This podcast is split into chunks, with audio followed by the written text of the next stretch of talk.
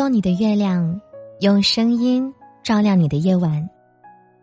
晚上好，欢迎收听我的电台节目，我是主播舒影。每天晚上的九点，我都会带着一段故事、一首歌来和你道晚安。今天晚上呢，想和大家分享的故事标题叫做《总有人跨越人海拥抱你》。如果你想要在一边听我讲故事的时候，一边看着文字，可以通过搜索微信公众号或新浪微博主播书影，就能获取节目的文稿以及歌单了。那接下来，我们一起来听今晚的这一则故事。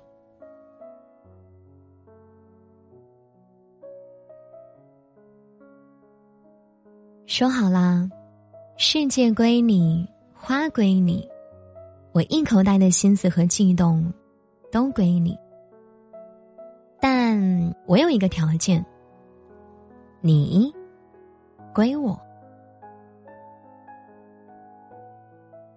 人的一生，你所经历的一些东西是必定的。或许在你来到这个世界之前，你已经看过了自己的剧本了，所以才会选择以这个身份来到这个世界。所以，就一定会有你觉得值得的事情。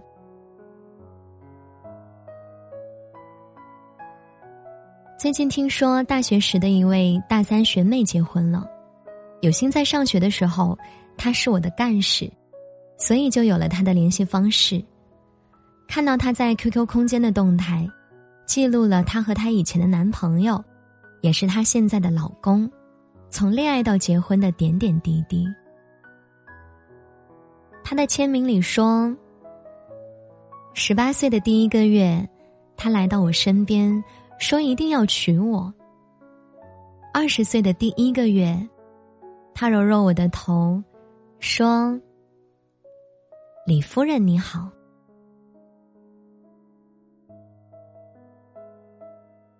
他说他在新生报道的盛夏。”选择去五角场赴约，是他这辈子最正确的决定。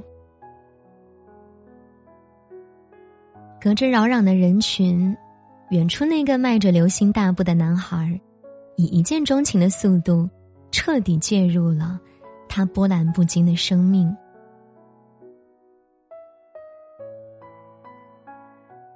女孩的名字叫做小小，男生的名字叫李天启。大一上学期，小小成为了学校三国杀的推广大使，只是因为当初想陪天天玩，所以才入了这个游戏的坑。后来自己竟然着迷到不可收拾。后来毕业了，小小实习的时候，每周五男生下班就带着行李箱回到上海，风尘仆仆赶来小小的公司楼下，然后看起来。很轻松的站在电梯口，等小小下班，栽进他怀抱。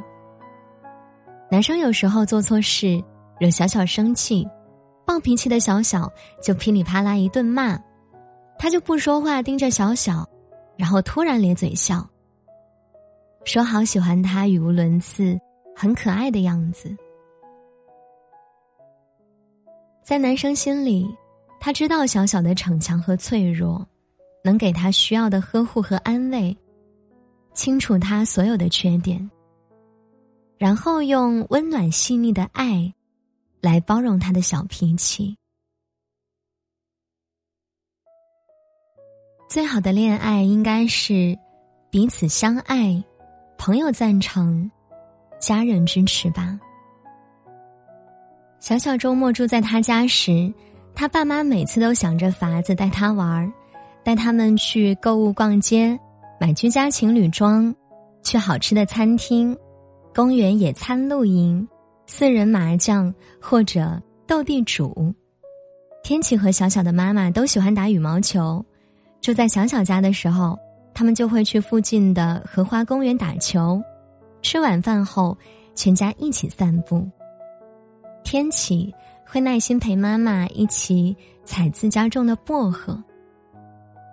小小曾经给他亲手做了一个卡通钱包，非常不搭上班族，本想做个纪念就行，可与此同时，白白净净的高大男生，却从幼稚的织布阿狸钱包里拿出信用卡给服务员买单，不顾同事瞠目结舌的样子，潇洒的合上阿狸的嘴巴。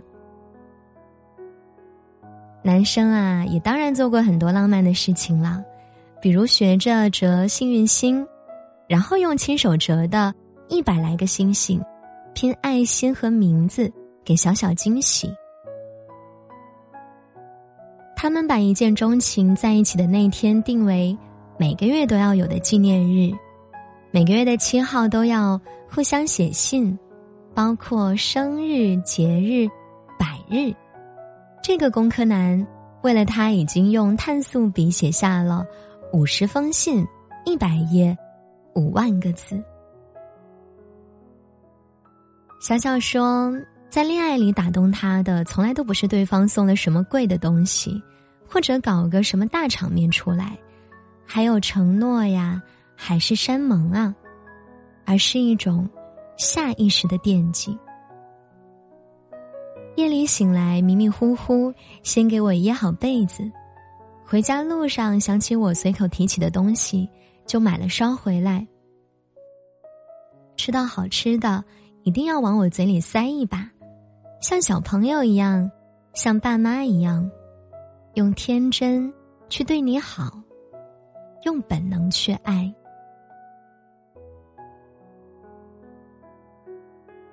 谁都希望有一天会跟一个人足够契合，你们可以一整天没有电脑、没有手机，可以吃着好吃的，听着音乐，彼此接受彼此最邋遢的样子，聊着天南地北的话题，甚至于。两两相望，静静的坐一整天，也很自然。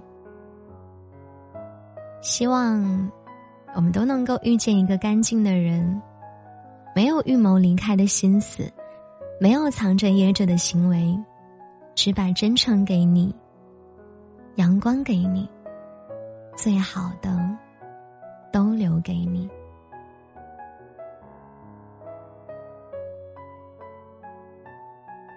好啦，这就是今晚想和大家分享的故事了，你们还喜欢吗？节目的最后呢，我们再来听一首好听的晚安曲，就早点睡吧。如果你也有喜欢的歌，有想听的歌，欢迎你在评论区留言告诉我，也许会选入我们下一期节目的晚安曲哦。那今晚听完歌就早点睡吧，祝你晚安，我们明天晚上的九点再会啦。好梦。